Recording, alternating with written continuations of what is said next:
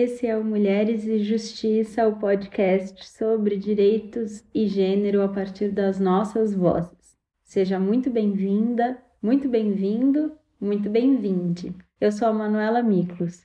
Esse programa é uma iniciativa da Secretaria de Cultura e Economia Criativa do Estado de São Paulo, com gestão da organização social Amigos da Arte. Essa é a estreia da plataforma Cultura em Casa nos canais de streaming de áudio.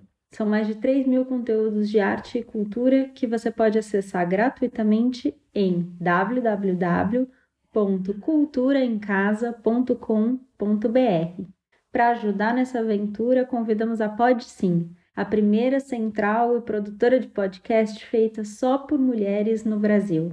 Como você já deve saber, nesse podcast a gente te apresenta o livro Mulheres e Justiça, os direitos fundamentais escritos por elas, Hoje o tema é conexão, força e proteção. Vamos conversar sobre direito ambiental, patrimônio cultural, mulheres e crianças indígenas.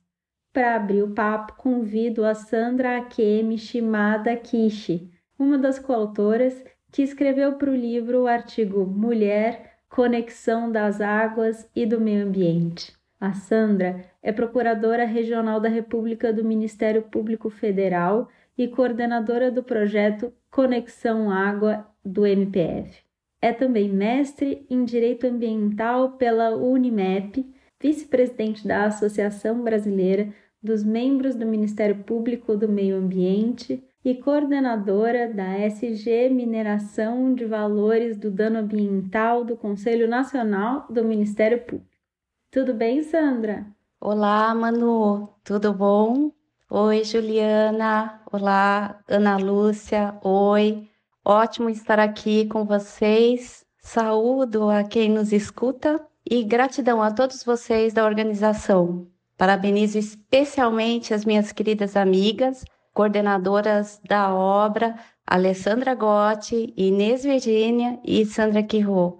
Sandra, no artigo, entre outros pontos, vocês falam da violação do direito à água. Por que, que ela atinge particularmente as mulheres? Pois é, Manu. A violação do direito à água ofende sim, especialmente as mulheres. Isso porque nós temos que levar em conta o contexto da atual sociedade, que é o contexto da sociedade de crise civilizatória, que acabou sendo intensificada pelos pandêmicos sofrimentos emocionais, as angústias coletivas e os retrocessos sociais, culturais, políticos, e além de tudo, ter que garantir a saúde plena e mental por si só já é um desafio para qualquer ser humano, não? Quanto mais as mulheres que são mais vulnerabilizadas, porque atingidas num primeiro plano pelos impactos das violações do direito à água e em decorrência dos riscos com a falta de água e a não universalização do saneamento, que são verdadeiros gatilhos, como sabemos,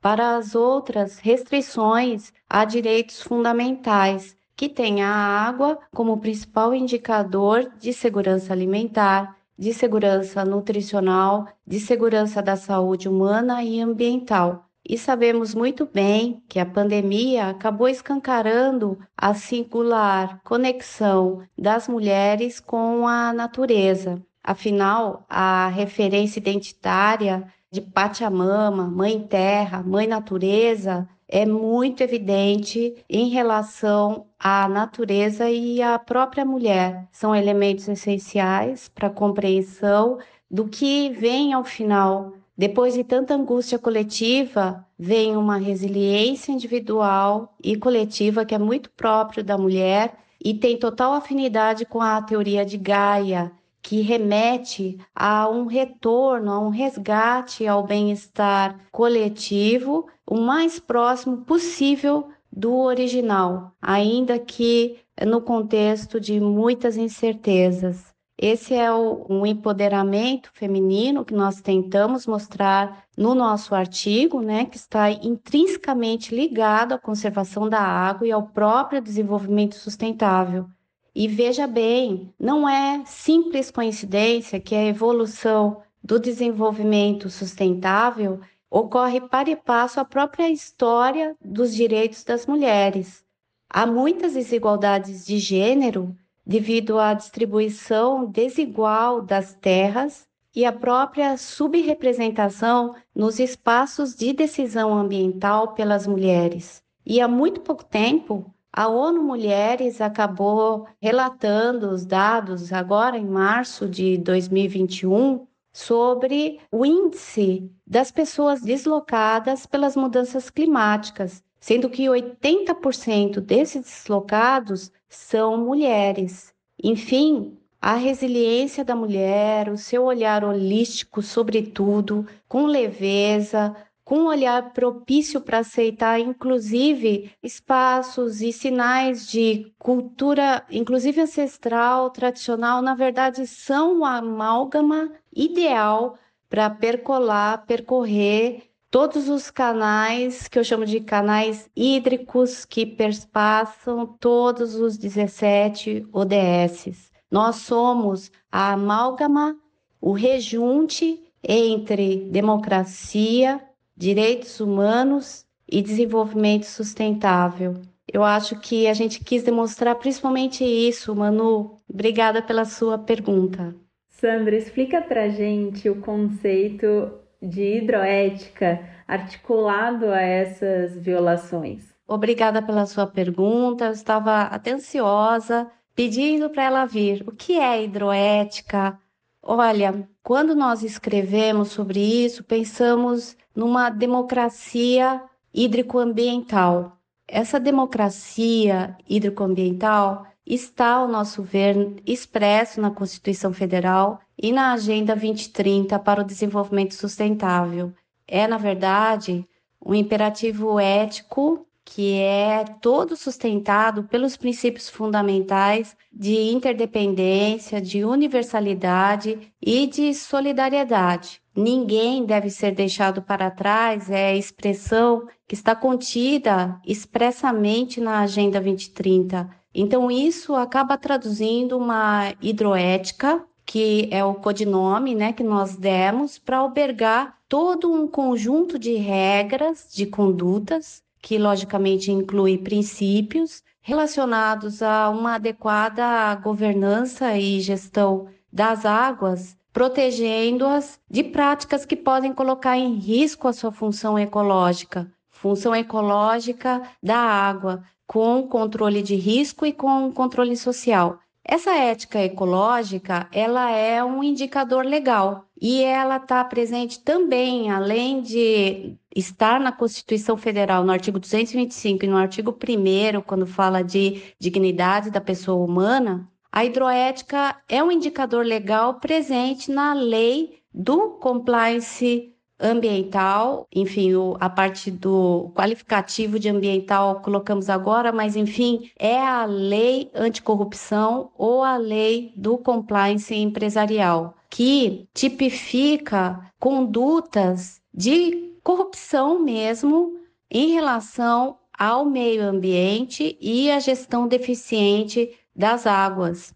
Em 2014, a Universidade das Nações Unidas, em Toronto, no Canadá, acabou emitindo um relatório que colocou expressamente que a corrupção pode sim estar relacionada a uma má gestão ou gestão deficiente em relação às águas e que pode ser isso um crime contra a humanidade.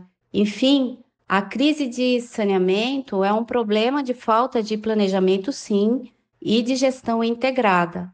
E isso conjugado com os princípios do controle do risco, que está previsto na Constituição, no artigo 225, parágrafo 1, inciso 5 e 7, e os princípios da precaução, que são princípios chaves do direito ambiental, nós chegamos à conclusão que o grau máximo de resiliência vai depender do fiel cumprimento e da eficiência do compliance hídrico e ambiental. E daí a palavra, Manu, hidroética, que é baseada numa equação que nós acabamos ousadamente formulando nesse artigo, que é a seguinte equação: hipervulnerabilidade mais riscos menos governança é igual a novas salvaguardas mais rigorosas.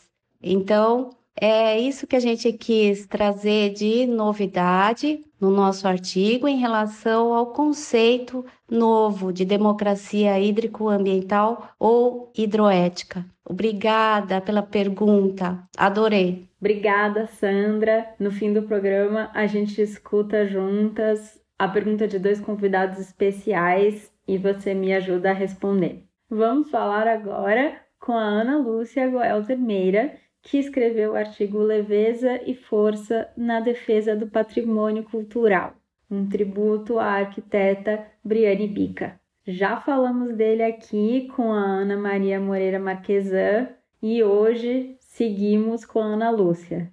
A Ana Lúcia é arquiteta e urbanista, mestre e doutora em planejamento urbano e regional pela UFRGS, Universidade Federal do Rio Grande do Sul é também professora nos cursos de graduação em Relações Internacionais, em Arquitetura e Urbanismo e no mestrado profissional em Arquitetura e Urbanismo da Universidade do Vale do Rio dos Sinos, a Unicinos.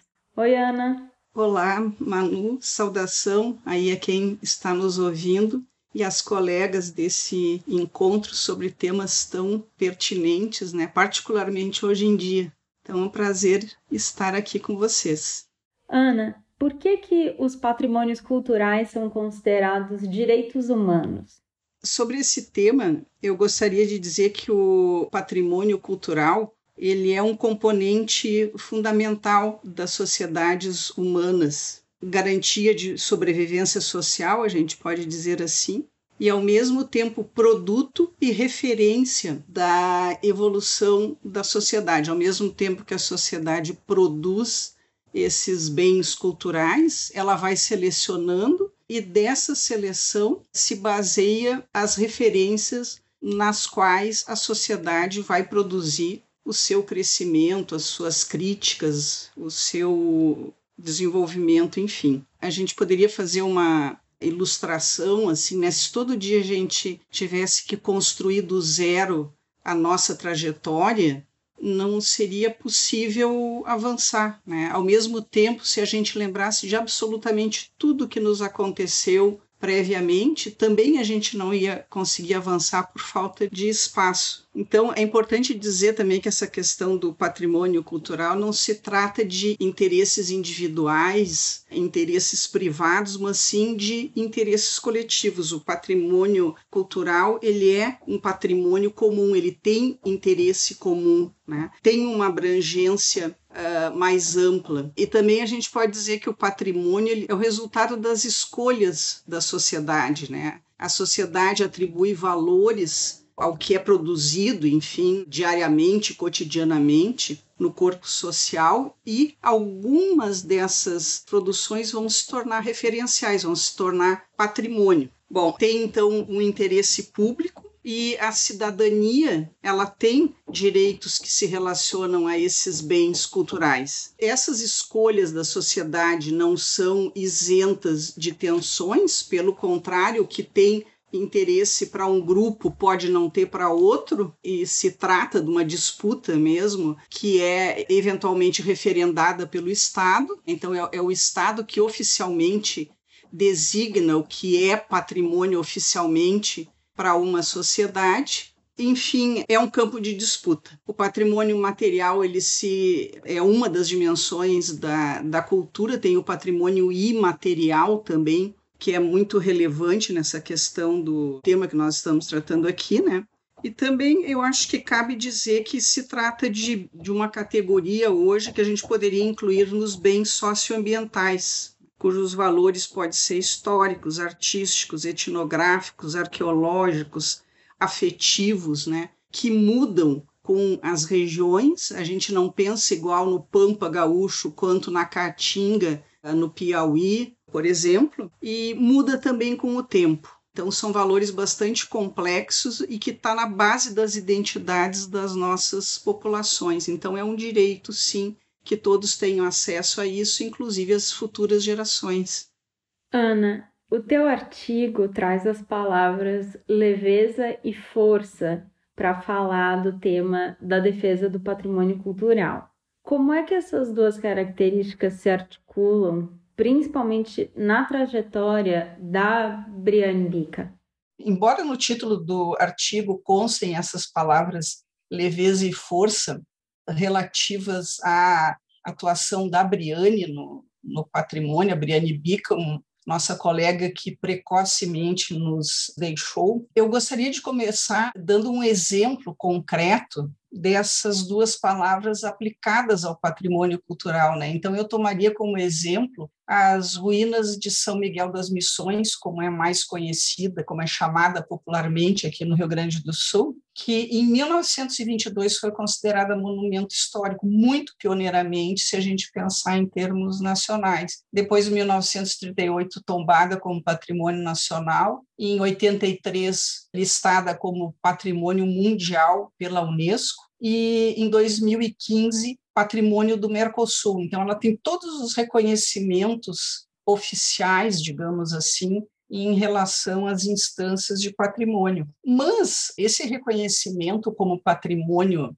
em relação às ruínas se refere a uma edificação do século XVIII construída com pedra e com cal. Então não tem nada mais concreto assim dentro da área do patrimônio do que essas edificações de pedra e cal que chegam a denominar as primeiras décadas da preservação, chegam a caracterizá-las. E a gente tem uma mudança em relação a isso no ano 2000 com o decreto referente à, à política do patrimônio imaterial no Brasil, através do Inventário Nacional de Referências Culturais, os índios Mibiá-Guarani, que são de alguma forma depositários dessa experiência missioneira guarani jesuítica lá dos séculos 17 e 18, eles de alguma forma ainda levam consigo alguma marca, alguma herança dessa vivência. Né? Os Guarani eles não terminaram com a Guerra Guaranítica, eles continuam até hoje e a gente se depara com eles, né? embora a sociedade os invisibilize nos espaços da cidade. A partir desse trabalho das referências culturais, os Guarani eles solicitaram o registro das ruínas de São Miguel, que eles chamam de Tava, como patrimônio imaterial brasileiro. Para os Guarani, a Tava, ou seja, as ruínas que nós brancos enxergamos como ruínas, eles enxergam quase como uma metáfora de uma aldeia sagrada que está no céu. Então, seria a leveza do patrimônio. Então, a pedra e cal é a, a força e a tava imaterial é a leveza. E a discussão que houve muito grande em relação a isso dentro das políticas públicas na época levou com que só em 2014, quase 10 anos depois desse estudo, é que fosse efetivada a escolha como patrimônio imaterial, que em 18 foi considerada patrimônio imaterial do Mercosul também. Então, dentro dessa dicotomia de leveza e força, a gente tem o trabalho também da Briane, a força, né? A gente pode exemplificar, sim, pela determinação, pelo ativismo dela, que foi extremamente forte em prol da democracia, né, por um país democrático, sempre foi a luta dela, e a leveza em relação à delicadeza que ela teve nas, nas articulações políticas, né, não partidárias aqui. Hoje em dia a gente pensa muito em política como partidarismo, mas vai mais além disso. E o, esse olhar cuidadoso da mulher também, que sobre o patrimônio eu acho que tem muito do cuidado, assim, né? Muito do olhar carinhoso em relação a esse patrimônio que pertence a todos. Obrigada, Ana. Fica aqui para responder aos nossos convidados especiais desse episódio Agora a gente conversa com mais uma coautora, a Juliana Graziele Bueno Mota. Ela escreveu para o livro, junto com a Liana Min Lima da Silva e a Silvana Jesus do Nascimento, o artigo Violações de Direitos dos Povos Indígenas, Crianças e Mulheres Kaiowá e Guarani entre Proteção e Genocídio. Já falamos desse artigo e hoje continuamos tratando dele. A Juliana é mamãe do Amaro, professora do curso de Geografia e do programa de pós-graduação em Geografia da Universidade Federal da Grande Dourados, doutora em Geografia pela Faculdade de Ciências e Tecnologia, a FCT Unesp. Participa do grupo de trabalho da Claxo, Estudos Críticos do Desenvolvimento Rural, e coordena o coletivo Geografias Indígenas. Tudo bem, Juliana? Obrigada, Manuela. Uma alegria estar com você, com as colegas Sandra e Ana Lúcia. Saudações aos ouvintes. Gratidão pelo convite. Muito bom estarmos juntas aqui. Juliana, você pode explicar o que é o direito à autodeterminação e de que forma ele é violado na situação que vocês abordam no artigo dos povos Guarani e Kaiowá? Obrigada pela pergunta, Manuela. Bom, é maravilhoso, né, escutar as colegas, estar aqui conversando, pensando junto a partir de um texto que foi escrito em três mãos. Acho que é legal situar isso, a minha, da Liana, da Silvana, e que são três mulheres com experiências singulares junto aos povos indígenas. Duas de nós, eu e a Silvana, com uma experiência ao maternar, né, que compõe de algum modo as reflexões do nosso texto para o livro Mulheres e Justiça. A escrita do texto ela é reflexo dessa parceria entre nós, mulheres não indígenas, em aprender com as crianças e mulheres indígenas e com o povo indígena e a pauta de seus direitos étnicos. A Silvana, né, uma das autoras do texto, ela tem uma trajetória muito bonita para pensar a violação dos direitos à maternidade das mulheres caiuá e também uma longa reflexão em torno do tema do acolhimento institucional de crianças e jovens. É, uma pergunta importante é o que é direito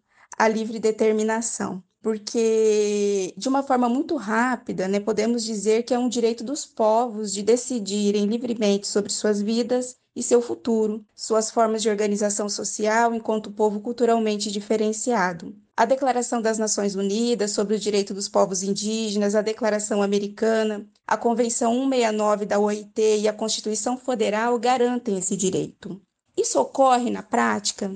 É uma outra pergunta que também é muito importante. Veja, eu tenho lidado com as violações de direitos dos povos Kaiowá e Guarani a partir de um lugar de fala situada na geografia. Para mim, a negação à autodeterminação tem como um primeiro indicativo a violação dos territórios étnicos ancestrais dos povos Kaiowá e Guarani. Mato Grosso do Sul tem a segunda maior população indígena do Brasil, e essa população ocupa menos de 1% de seu território étnico ancestral, com exceção aí do povo Cadiuel. Essa informação ela é importante porque como pensar em autodeterminação se a gente não situar a realidade desses coletivos étnicos. E é importante destacar, no caso do tratamento conferido às mulheres Kaiowá e Guarani pelos agentes estatais, que ainda vigora o tom da política tutelar assimilacionista, com um olhar sobre as mulheres e as famílias indígenas como se incapazes fossem de cuidar de suas crianças, desrespeitando as especificidades culturais e desconsidera-se ainda o contexto de violações sistemáticas de direitos humanos que o povo gaiuá e guarani sofre, ao criminalizar as condições difíceis de vida e as condições insalubres em que as comunidades e famílias indígenas vivem. Eu gosto muito de pensar e sentir questões como essas que me são colocadas para pensar a partir de um brilhante discurso de uma liderança caiuá, Jaqueline Aranduá, que foi um discurso dela durante o Matiguaçu, né, em 2018, quando ela faz uma fala brilhante que ajuda a gente a pensar a questão da autodeterminação dos povos e a questão do acolhimento institucional e a violação dos direitos das mulheres. Quando ela diz: respeitem nosso modo de ser. Sem terra não tem educação, sem terra não tem saúde e sem terra nossas crianças estão sendo recolhidas. Juliana, que caminhos você enxerga para que a justiça passe a considerar a identidade étnica de crianças e mães indígenas em ações como as que você traz no seu artigo? De algum modo, as questões que me são colocadas a pensar, elas se encontram. E nesse sentido, para mim, a questão central é sempre marcada pela importância da demarcação dos territórios étnicos. A narrativa da Jaqueline Aranduá indica que essa é a maior luta do movimento indígena, das mulheres indígenas. Essa luta se complementa com outras pautas, como a questão do acolhimento institucional de crianças indígenas e a violação do direito à maternidade das mulheres caiuá e guarani. O caso emblemático né, de Érida de Oliveira indica que, sem demarcação, as crianças indígenas continuarão sendo recolhidas e que as mulheres indígenas continuarão sofrendo as mais diversas violações. Élida, junto à sua família e seu coletivo étnico, vive em um acampamento de retomada em Dourados. Seu lugar de morada, de reivindicação territorial e étnica é constantemente ameaçada por pistoleiros que atiram durante a noite para amedrontar os indígenas e ainda a precariedade das condições de existência impera nesses territórios de luta, desassistidos pelo Estado em diversos aspectos. Um dos pontos de fundo desse debate é que o direito da criança a viver junto a seu coletivo étnico, a sua mãe, está sendo violada quando são colocadas em acolhimentos institucionais. Crianças deixam de aprender como seu povo come, como seu povo canta e como seu povo fala. A retirada de crianças e jovens de seu coletivo étnico familiar fere a organização autônoma do povo indígena sobretudo porque interrompe vínculos com os símbolos e signos de sua cultura. E tal prática deve ser enquadrada como etnocídio, que significa explicitamente a destruição dos povos indígenas. A partir da narrativa da Jaqueline é possível pensar em várias coisas, dentre elas que o grande desafio seria compatibilizar a perspectiva dos direitos universais com a especificidade da cultura indígena reconhecer que decisões judiciais são tomadas sem qualquer base argumentativa de associação da dimensão protetiva do direito da criança à garantia dos direitos coletivos dos povos indígenas, como tem afirmado o professor de Direitos Humanos Assis da Costa Oliveira. Obrigada, Juliana. Agora a gente vai ouvir duas perguntas enviadas por dois convidados muito especiais Vamos começar escutando o jornalista, escritor e político Fernando Gabeira. As mulheres sempre estiveram ligadas à vida. Nós sabemos na luta ecológica que uma água contaminada ou mesmo uma falta de água repercute diretamente na atividade da mulher, que, de um modo geral, conduz a casa. Ela também é responsável por alimentar e fazer crescer as crianças. E nós compreendemos que existe uma relação muito estreita entre mulher e meio ambiente. Esse vínculo com a vida, essa compreensão da importância da vida, dá à mulher uma possibilidade muito grande de compreender claramente todos os problemas ligados ao meio ambiente. Como é que vocês veem o papel da mulher na luta ambiental? Quais são os temas que vocês acham que a mulher poderia contribuir mais diretamente nessa luta ambiental. E para completar, vamos escutar também a jornalista e comentarista da Globo News, Eliane Cantanhede. Eu sou Eliane Cantanhede, sou jornalista e tenho uma dúvida.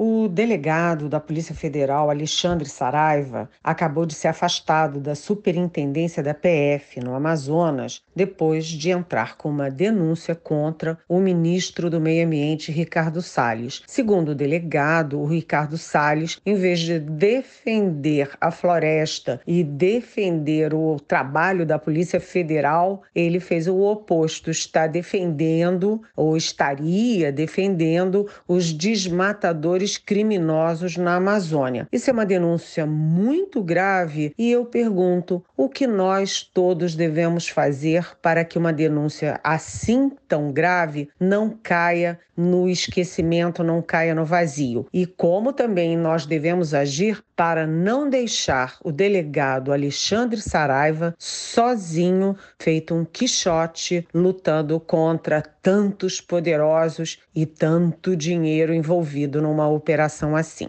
Obrigada.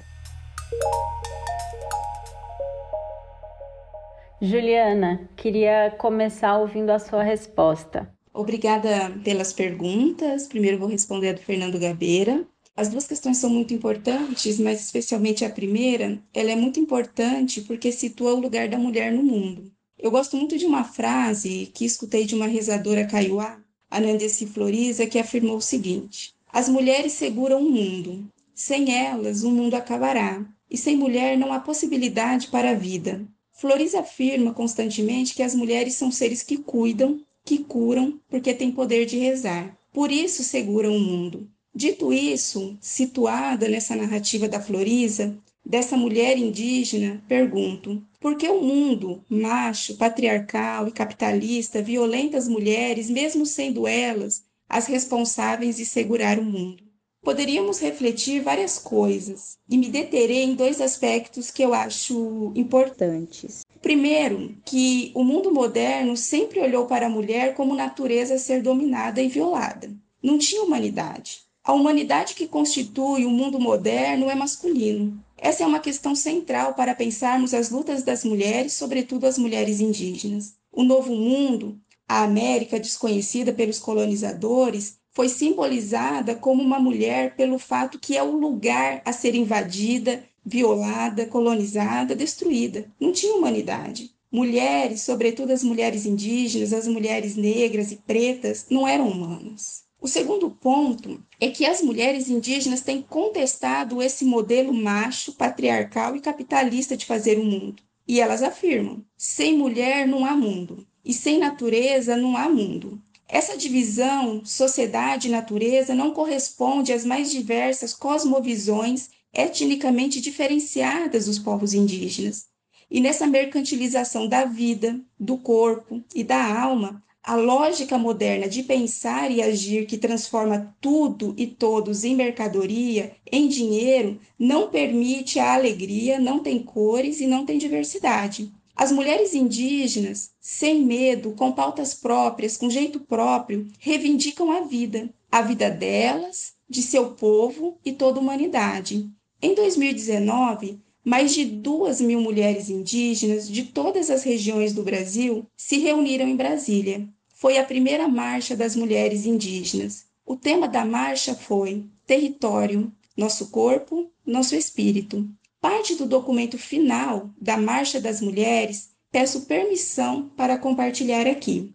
Enquanto mulheres, lideranças e guerreiras, geradoras e protetoras da vida, iremos nos posicionar e lutar contra as violações que afrontam nossos corpos, nossos espíritos, nossos territórios, difundindo nossas sementes, nossos rituais, nossa língua, nós iremos garantir a nossa existência. Quando cuidamos de nossos territórios, o que naturalmente já é parte de nossa cultura, estamos garantindo o bem de todo o planeta, pois cuidamos das florestas, do ar, das águas, dos solos. A maior parte da biodiversidade do mundo está sob os cuidados dos povos indígenas e assim contribuímos para sustentar a vida na Terra. Bom, eu gostaria de agradecer a questão da Eliane. Eu acho que a questão dela, de algum modo, se encontra também né, com a pergunta do Fernando Gabeira. E veja, nós estamos vivendo um momento muito difícil da nossa história. E os povos indígenas nunca tiveram momentos fáceis. Também é importante né,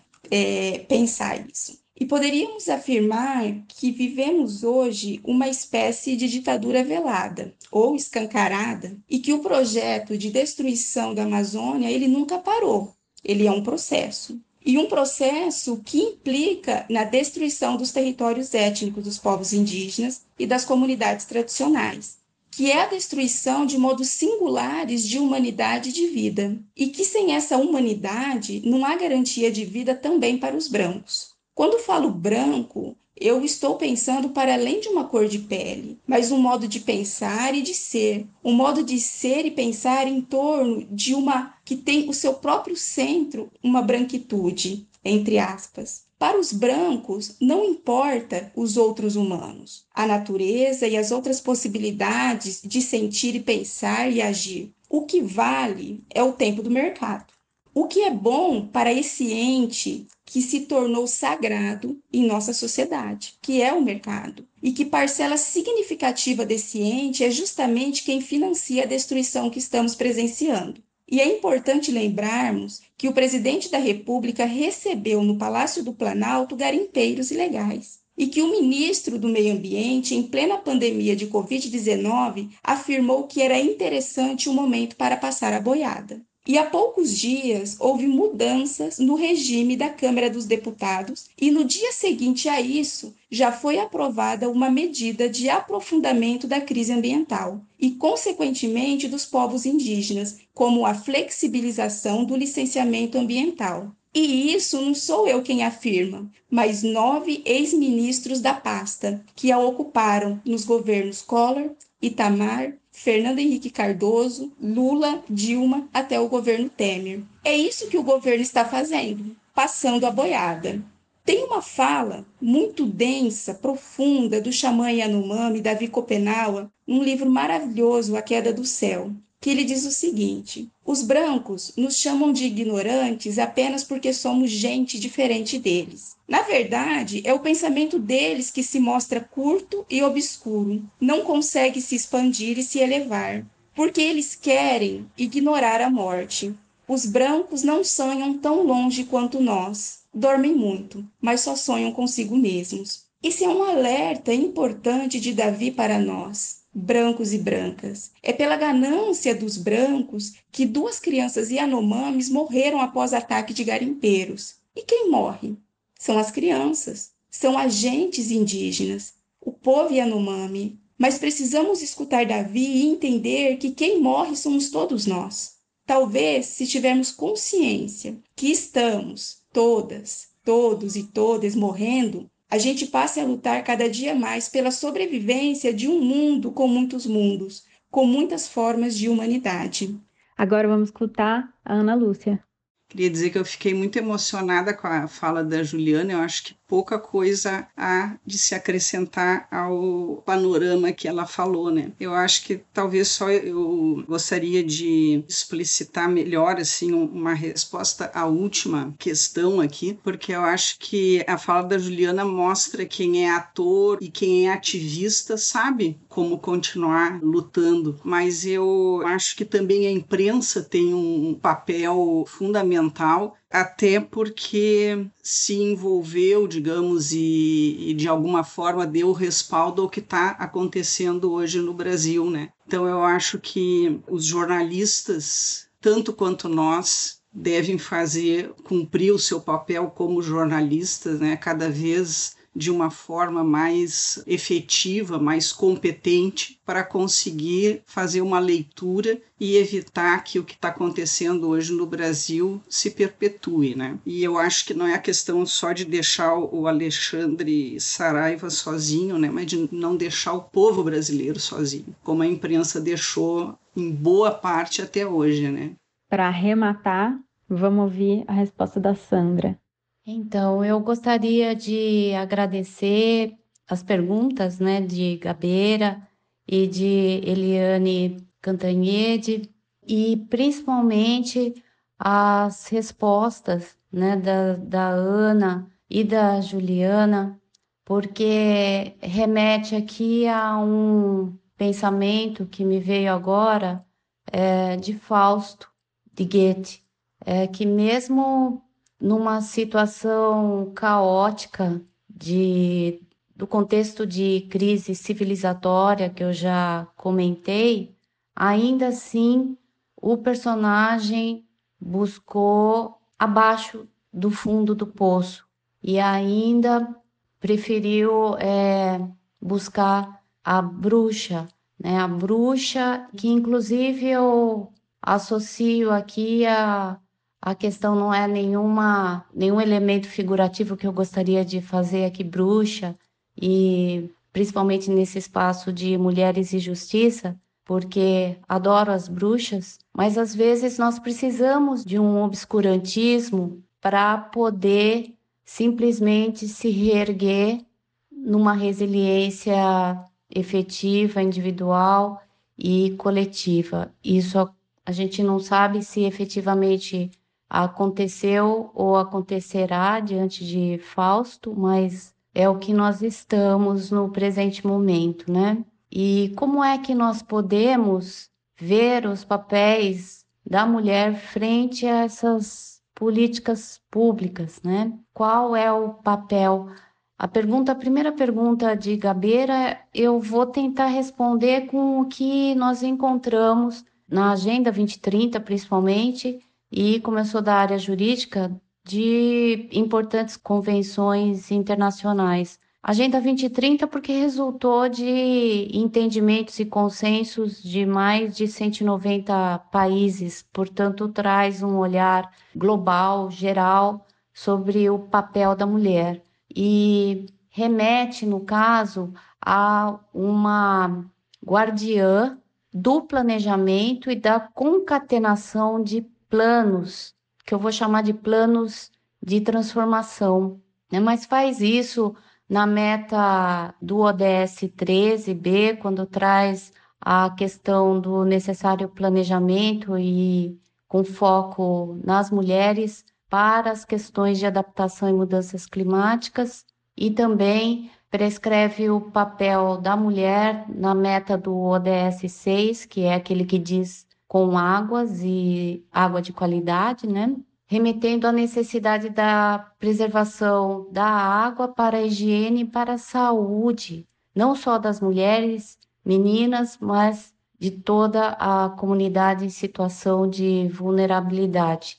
Também a Convenção da Biodiversidade acaba no preâmbulo trazendo o protagonismo da mulher num planejamento hidrológico. E de novo chama atenção aqui para a questão da integração, porque hidrologia, juridicamente falando, tem um significado de integração de diversos fatores, como uso e ocupação do solo, clima, águas, a questão de uh, desertificação, urbanismo, enfim, todo zoneamento, todo um conjunto de planos que devem ser controlados pelo devido controle social e o controle de riscos. E, de novo, a mulher é citada como protagonista. Também na Declaração de Dublin de 92, as mulheres são destacadas num papel central da necessária integração das gestões da proteção da água e do meio ambiente. E por aí nós vamos, podemos citar vários outros documentos internacionais, o mais recente, o Acordo de Escazú, que também traz essa, o papel da mulher como um fator de interação das várias visões e também dos diferentes saberes, está no artigo 7 um dos itens do artigo 7 Enfim, e quanto aos temas prioritários, quais seriam? Esses mesmos documentos trazem que deve ser todos aqueles voltados à gestão integrada do meio ambiente com a água e a universalização do saneamento, a segurança alimentar e o equilíbrio dos ecossistemas. Então, é, com esses documentos uh, jurídicos, eu procuro responder às perguntas de Fernando Gabeira. E com relação às perguntas de Eliane Cantanhede, é, agradecendo também porque ela remete a uma prescrição constitucional no artigo 225, que inaugura o capítulo de meio ambiente, que é justamente a que impõe, obriga a todos da sociedade, não só o poder público, o dever de preservar o meio ambiente e essa a qualidade de vida. Como membro do MPF, eu não posso deixar de afirmar que a representação do delegado Dr. Alexandre Saraiva, ele decorreu de investigações realizadas na operação Androantos, que é uma força-tarefa do Ministério Público Federal, e é, Androantos, os nomes das operações da polícia e do MPF são conhecidos pelos nomes, né, singulares. Androantos significa as árvores nativas, no caso da família dos ipês, que estão muito presentes nas regiões é, bastante quentes das Américas. E dentro dessa operação ocorreu o fato que é, propiciou a representação. E de partida, gostaria de registrar aqui o destemor desse delegado, já que os órgãos da polícia, tanto Polícia Federal quanto Polícia Civil, não detêm as prerrogativas de inamovibilidade e de independência funcional que são constitucionalmente conferidas a todos os membros de Ministério Público no Brasil, que é um órgão permanente e essencial à justiça. E isso merece ser, desde logo, considerado aqui. Essa representação do delegado Dr. Saraiva por ilícitos contra o ministro uh, Salles prossegue em investigações que estão em marcha na Procuradoria Regional da República da Primeira Região, sendo que é de atribuição funcional privativa do Procurador-Geral da República propor a ação penal nesse caso. Todas as investigações em relação tanto às questões da madeira quanto essa em si estão sob sigilo. Mas, de certo, o MPF deve avaliar todas as ilegalidades, tanto de órgãos públicos como privados, com todo o rigor necessário.